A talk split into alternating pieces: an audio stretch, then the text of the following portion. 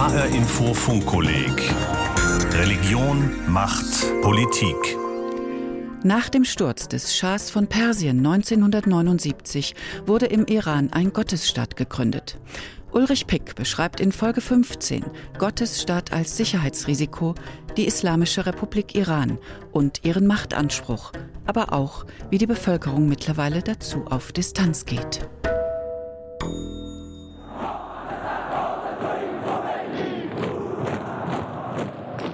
Die Stimmung vor der US-Botschaft in Teheran am Morgen des 4. November 1979 war gereizt.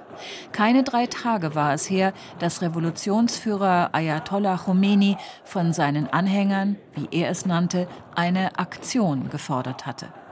Eine Aktion, die der gesamten Welt einmal mehr demonstrieren sollte, dass der Iran nach der erfolgreichen Revolution im Februar endgültig eine islamische Republik geworden war und der Schah von Persien und mit ihm die Monarchie ein für allemal abgesetzt.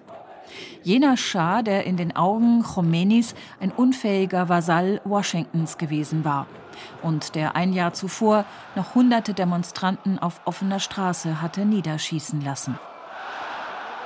Tod Amerika, skandierten mehrere hundert revolutionstreue Studenten vor der US-Botschaft. Mehrere Dutzend von ihnen kletterten über den Zaun und drangen gewaltsam in das Gebäude ein. Sie brachten 66 US-Bürger in ihre Gewalt. Mehr als 50 hielten sie mehr als 15 Monate lang als Geiseln. Die diplomatische Vertretung Washingtons im Iran sei ein Hort der Spionage, so erklärte es seinerzeit der Khomeini vertraute und spätere Staatssekretär Sadek Tabatabai. Ayatollah Khomeini ließ die Botschaftsbesetzer gewähren. Weder befürwortete er ihre Aktion, noch verurteilte er sie. Denn er wusste, dass mit jedem Tag, den die Geiselnahme dauerte, seine Autorität wuchs und damit zugleich der Druck auf Washington. Da Verhandlungen erfolglos blieben, startete US-Präsident Jimmy Carter am 24. April 1980 eine militärische Befreiungsaktion, die jedoch misslang und acht amerikanische Soldaten das Leben kostete.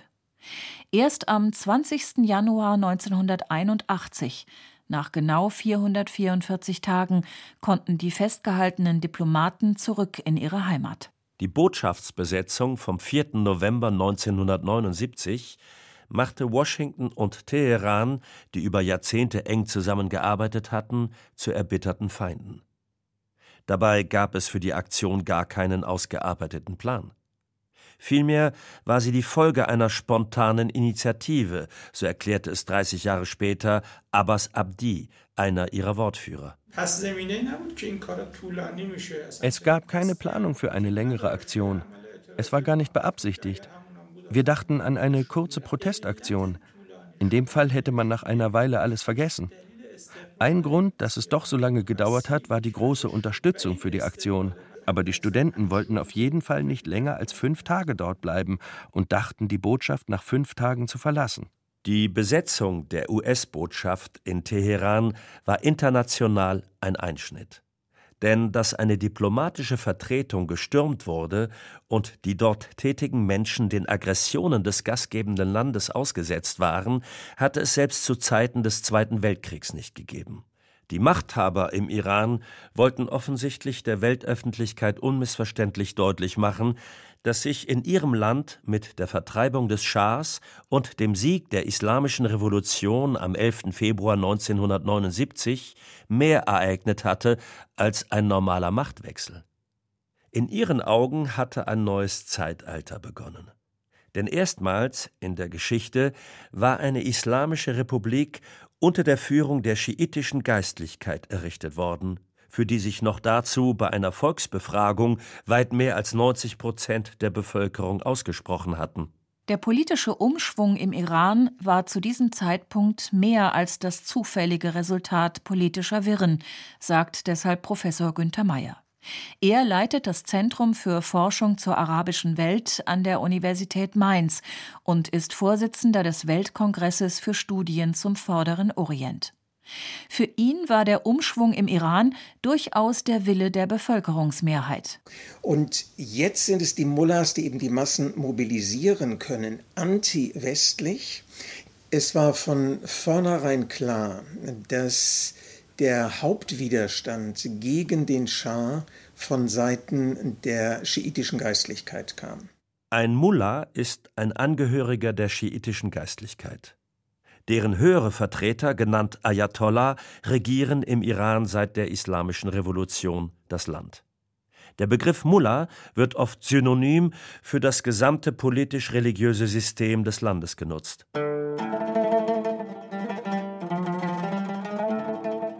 Ayatollah Ruhollah Khomeini war Dreh- und Angelpunkt der Islamischen Revolution. Der Geistliche aus der zentraliranischen Provinz Markazi verfügte spätestens seit den frühen 60er Jahren über eine große Popularität im Iran und einen nicht unerheblichen Einfluss innerhalb der schiitischen Theologenschaft.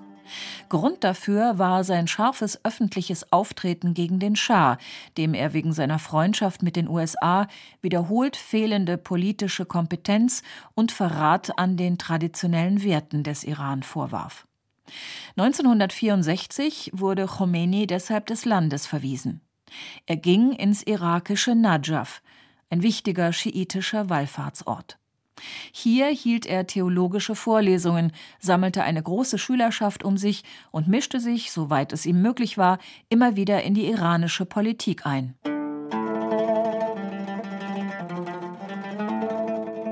Da der Schah Khomeinis Einfluss von Irak aus fürchtete, machte er Druck auf die Regierung in Bagdad.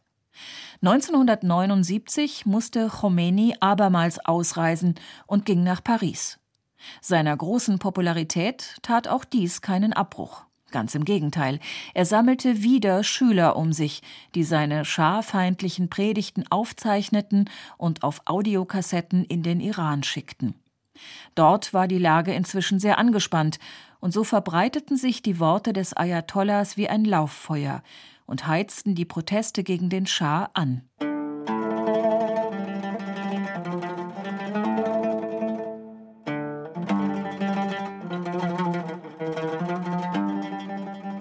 Januar 1979 verließ der Schah das Land, nachdem ihm westliche Staaten die Unterstützung entzogen hatten. Am 1. Februar kehrte Khomeini zurück in den Iran. Er wurde am Flughafen in Teheran von Hunderttausenden empfangen. Er war für sie ein Messias, der gleichzeitig ein Märtyrer war, sagt die Ethnologin Susanne Schröter, Direktorin des Forschungszentrums Globaler Islam an der Universität Frankfurt. Ein Teil der schiitischen Geistlichkeit war schon immer enorm politisch. Von daher war das kein ganz neues Feld. Khomeini selbst hatte sich immer dem Schah entgegengestellt und dafür auch vielerlei Repressionen in Kauf genommen. Also er war derjenige, der auch ein bisschen in das Märtyrerbild gepasst hat. Jemand, der für seine Überzeugung, seinen Glauben sogar sein Heimatland verlässt. Und jetzt konnte er zurückkommen und war unbelastet. Er war eine reine Lichtgestalt, die jetzt als das moralisch andere, das moralisch Bessere sich an die Spitze der Bewegung stellen konnte. Die größte Unterstützung erfuhr Ayatollah Khomeini vor allem bei den sozial Schwachen, insbesondere im ländlichen Raum, aber auch in den Randbereichen der großen Städte. Denn unter dem Schah war es zu einer großen Verarmung der Mittel- und Unterschicht gekommen.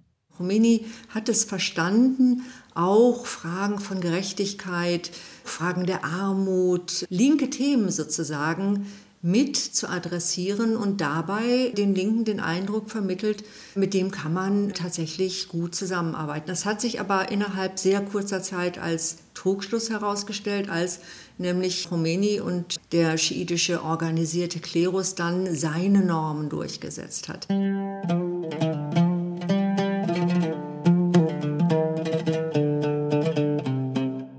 Idee einer islamischen Republik bzw. der politischen Herrschaft der schiitischen Geistlichkeit hatte Ayatollah Khomeini in den Jahren seines Exils in Nadschaf entwickelt. Das theoretische Fundament dieser neuen Staatsordnung bilden zwei Vorlesungen vom Januar und Februar 1970, die seine Studenten mitgeschrieben und später als Buch unter dem Titel Die islamische Regierung herausgegeben hatten. Danach ist eine Monarchie wiedergöttlich und unislamisch. An ihre Stelle soll laut Khomeini eine Herrschaft des Rechtsgelehrten treten, die sowohl demokratische als auch theokratische Elemente aufweist. An ihrer Spitze steht ein schiitischer Geistlicher, der Revolutionsführer. Er bezieht seine Autorität nicht aus dem Votum des Volkes, sondern aus seiner Funktion als Stellvertreter des im Verborgenen weilenden zwölften und letzten Imam der Schiiten, der einst als Retter auf die Erde zurückkommen soll. So steht es in Artikel 5 der iranischen Verfassung. Damit kommt die Macht des Staatsoberhauptes sozusagen in Erwartung des zwölften Imam letztlich von Allah, weshalb Iran auch immer wieder als Gottesstaat bezeichnet wird. Dem Revolutionsführer untergeordnet sind das Parlament und der Staatspräsident der Islamischen Republik Iran. Beide sind weltliche Institutionen und werden in einem vierjährigen Turnus vom Volk gewählt. Kandidieren darf allerdings nur, wer vom Wächterrat für geeignet befunden wurde, einem Gremium von sechs weltlichen und sechs theologischen Juristen. Ein Kandidat muss also erfolgreich eine islamische Gesinnungsprüfung durchlaufen haben.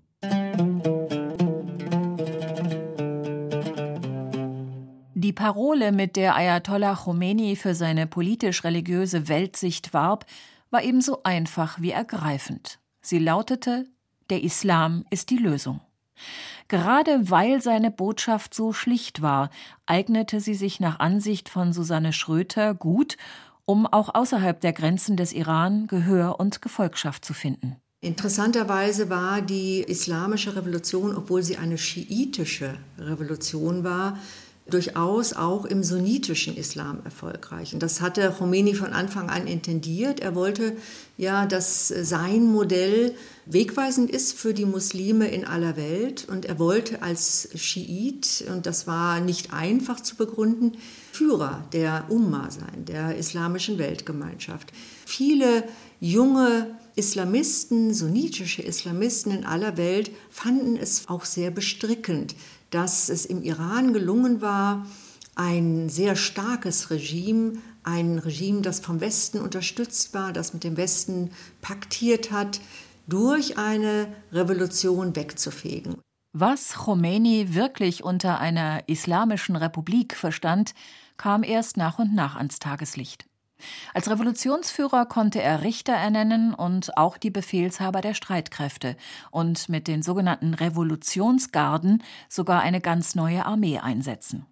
Er besaß die Befugnis, Gesetze des Parlaments zu annullieren, die seiner Auffassung von Islam widersprachen. Und er konnte den Staatspräsidenten jederzeit entlassen. Außerdem spornte Khomeini die Justiz an, hart gegen politische Gegner vorzugehen. Er ließ Revolutionsgerichte einsetzen und befürwortete es, wenn in Schnellverfahren die rasche und rücksichtslose Umsetzung der Scharia betrieben wurde.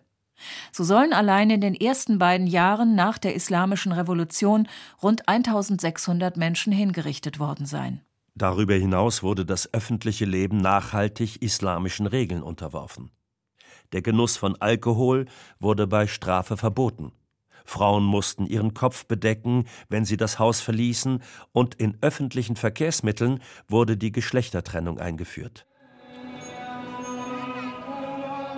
Die Gesänge zum Freitagsgebet rund um den Teheraner Platz der Revolution haben sich über die Jahre hinweg ebenso gehalten wie das öffentliche Lob über die Errungenschaften der islamischen Revolution aus dem Mund des Staatsoberhauptes das mittlerweile Ayatollah Ali Khamenei heißt.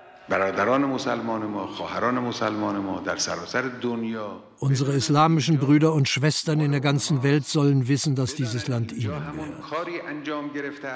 Sie sollen wissen, dass hier das realisiert worden ist, was sich jeder Muslim wünscht. Denn jeder Muslim sehnt sich nach der Herrschaft des Korans. Hier regieren der Koran und die Scharia. Bei der Mehrheit der jungen Iraner allerdings stoßen solche Worte immer öfter auf taube Ohren und Widerstand. Zwei Drittel der Bevölkerung sind jünger als 35 und kennen kein anderes System als die Islamische Republik.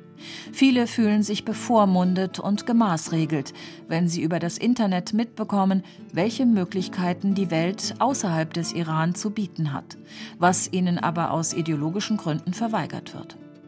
Außerdem mussten die Iraner mit ansehen, wie sich die geistliche und politische Führung über Jahre hinweg an den öffentlichen Töpfen des Landes kräftig bedient hat. Ganz entgegen ihren Parolen von der islamischen Solidarität. Kein Wunder, dass der Kontakt zwischen den sogenannten einfachen Bürgern und der politisch-religiösen Klasse immer schwächer wurde und sogar eine deutlich religionskritische Haltung im Land wuchs. Mittlerweile sind in der Republik des Rechtgelehrten weit weniger Gebetsrufe zu hören als in arabischen Ländern oder in der Türkei. Außerdem sind die Moscheen im Iran so leer wie in keinem anderen Land des islamischen Kulturkreises. Eine Teheraner Studentin erklärt das so. Wenn man hier in der Islamischen Republik auf die Universität geht, sieht man, dass die jungen Leute keinen Respekt haben vor dem Islam. Denn der Islam, der hier praktiziert wird, ist kein richtiger Islam. Dass sich die Herrschaft des Rechtsgelehrten im Iran fast vier Jahrzehnte würde halten können, hatte 1979 kaum jemand erwartet. Für die Region Nahost allerdings brachte die Islamische Revolution auch erhebliche Unruhe, denn sie riss Gräben auf und beförderte Rivalitäten. Die wurden insbesondere im Verhältnis zu Saudi-Arabien und seinen Verbündeten sichtbar, und zwar auf politischer wie auf religiöser Ebene. Denn Saudi-Arabien, zu dessen Staatsgebiet die heiligen Städten von Mekka und Medina gehören, hat sich immer als Führer der islamischen Welt betrachtet. Das Königreich war damit konfrontiert, dass der Iran mit der erfolgreichen Errichtung einer dezidiert islamischen Republik versuchte, ihm diesen Anspruch streitig zu machen. Provozierend für das sunnitische Saudi-Arabien war außerdem, dass selbst strenggläubige Muslime im eigenen Land den politischen Wandel im schiitischen Iran begrüßten, betont Professor Günther Meyer von der Universität Mainz. Die Revolution hat dazu geführt, dass Saudi-Arabien in dieser herausragenden Position als Hüter der zwei heiligsten Städten des Islam sich herausgefordert sah. Plötzlich ist da ein Rivale, ein Rivale, der mit seinen Vorstellungen, hier ist das Modell in der islamischen Revolution, auch Saudi-Arabien bedroht hat. Das heißt, das hat dann dazu geführt, dass Saudi-Arabien darauf reagiert hat und systematisch eine weltweite Missionierung eingeleitet hat. Weit mehr als 150 Milliarden Euro sind bisher von saudischer Seite ausgegeben worden, um die wahhabitisch salafistische Orientierung der Saudis weltweit zu verbreiten und damit eine Gegenposition gegen den Rivalen Iran zu schaffen. Dabei weisen der Iran und Saudi-Arabien durchaus gewisse Ähnlichkeiten auf. In beiden Ländern ist der Islam Staatsreligion. Die Scharia gilt als die tragende Säule der Rechtsprechung, was sich unter anderem an der hohen Zahl von Todesurteilen ablesen lässt. Es gibt aber auch deutliche Unterschiede. Während in Teheran eine mit demokratischen Elementen versehene schiitische Theokratie herrscht, regiert in Riad eine sunnitische Monarchie mit salafistischer Prägung. Für Wahhabiten gilt ausschließlich der Koran und die verlässlich überlieferten Aussagen des Propheten aus dem siebten und achten Jahrhundert. Theologische Neuerungen lehnen sie ab. Es wird scharf zwischen Gläubigen und Ungläubigen unterschieden. Als Ungläubige gelten auch Muslime, die einem anderen Islamverständnis folgen, wie zum Beispiel Schiiten. Der schiitischen Bevölkerung in Saudi-Arabien werden deshalb wichtige Bürgerrechte vorenthalten. Für Frauen gelten strenge Verhaltensregeln. Sie dürfen sich nicht mit fremden Männern in der Öffentlichkeit zeigen und bis vor kurzem durften sie auch nicht Auto fahren. Wir haben es mit zwei fundamentalistischen Regierungen zu tun. Wobei Saudi-Arabien noch wesentlich konservativer ist, als das im Iran der Fall ist. Vor diesem Hintergrund ist es sehr schwer zu begreifen, dass viele Staaten der westlichen Hemisphäre seit Jahren eine Allianz mit Saudi-Arabien pflegen. Während die europäischen Staaten weiterhin versuchen, politischen Kontakt mit dem Iran zu halten, wird das dortige Regime von den USA nahezu verteufelt. Ex-Präsident George W. Bush verortete Teheran auf einer Achse des Bösen. Deshalb sagt die Leiterin des Frankfurter Forschungszentrums Globaler Islam, Susanne Schröter, das ist wirklich ein Dilemma. Der Westen misst mit zweierlei Maß, das wird ihm immer vorgeworfen und das stimmt auch. Wir paktieren mit Saudi-Arabien und zwar nicht erst seit gestern. Wir liefern Waffen dorthin, obwohl Saudi-Arabien ein recht ähnliches System hat wie der IS, den wir alle gemeinsam bekämpft haben. Die Gegnerschaft Saudi-Arabiens zum Iran hat sich im Laufe der Jahre ausgeweitet und ist mittlerweile im gesamten Nahen Osten gegenwärtig. Sie zeigt sich im syrischen Bürgerkrieg. Riad unterstützt die Gegner von Diktator Bashar al-Assad, der wiederum mit Teheran verbündet ist. Genau wie im Irak, wo Saudi-Arabien der sunnitischen Opposition gegen die vom Iran unterstützten schiitischen Regierung hilft. Sichtbar ist die Rivalität auch im jemenitischen Bürgerkrieg, wo eine von den Saudis geführte Militärallianz gegen die vom Iran geförderten Houthi-Rebellen kämpft. Außerdem im Libanon, wo Riad den sunnitischen Ministerpräsidenten Saad Hariri massiv unterstützt, um den Einfluss der einst von Teheran gegründeten schiitischen Hisbollah einzudämmen. Mittlerweile geht die Gegnerschaft der beiden Staaten sogar so weit, dass Saudi-Arabien, das stets ein Anwalt der Palästinenser war, Kontakte zur Regierung Netanyahu in Jerusalem pflegt. Denn auch Israel ist ein erbitterter Gegner des Iran und somit aus der Sicht Riads ein potenzieller politischer Verbündeter. Letztendlich wetteifert man ein Stück weit darum, wer tatsächlich die Führerschaft in der islamischen Welt beanspruchen kann. Und es kann natürlich nur einen geben. Und in der Region sieht es nicht anders aus. In der Region sind beide dabei zu expandieren, auch mit militärischen Mitteln, mit Waffen, indem sie andere Gruppen ausstatten und sie sozusagen als Stellvertreter aufrüsten.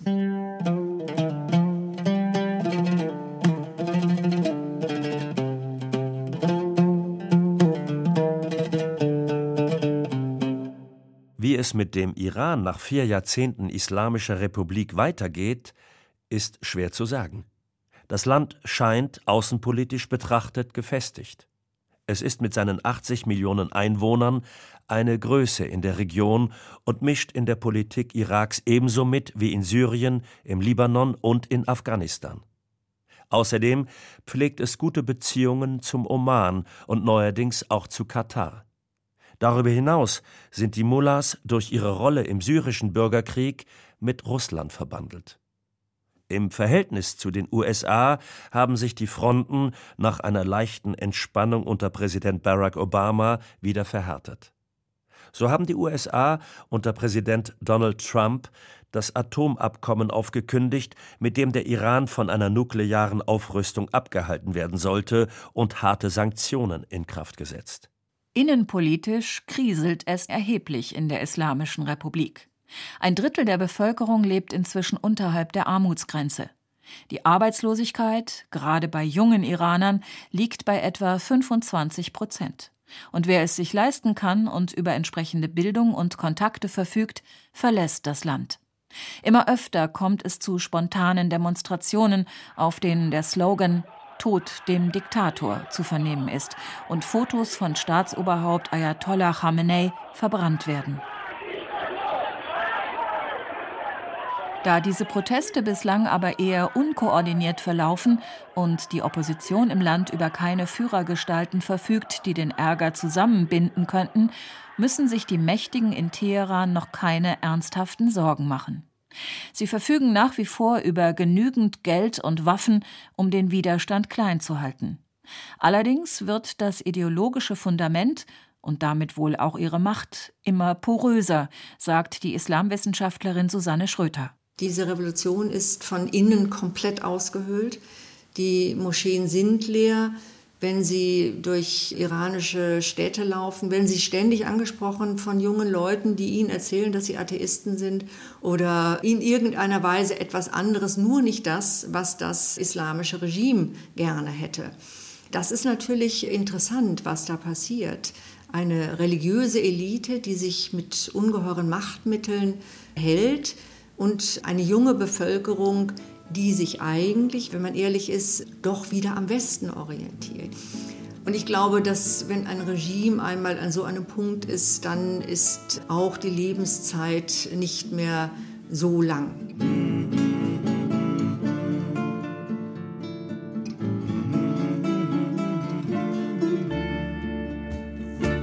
Das war das H-Info Funkkolleg mit Folge 15. Iran, Gottesstaat als Sicherheitsrisiko von Ulrich Pick. Das Funkkolleg gibt's nun auch als Buch. Ab 8. März im Buchhandel. Mächtige Religion im Wochenschau Verlag. Alle Infos und den Podcast zur Sendung auf funkkolleg.de. Mein Name ist Heike Liesmann.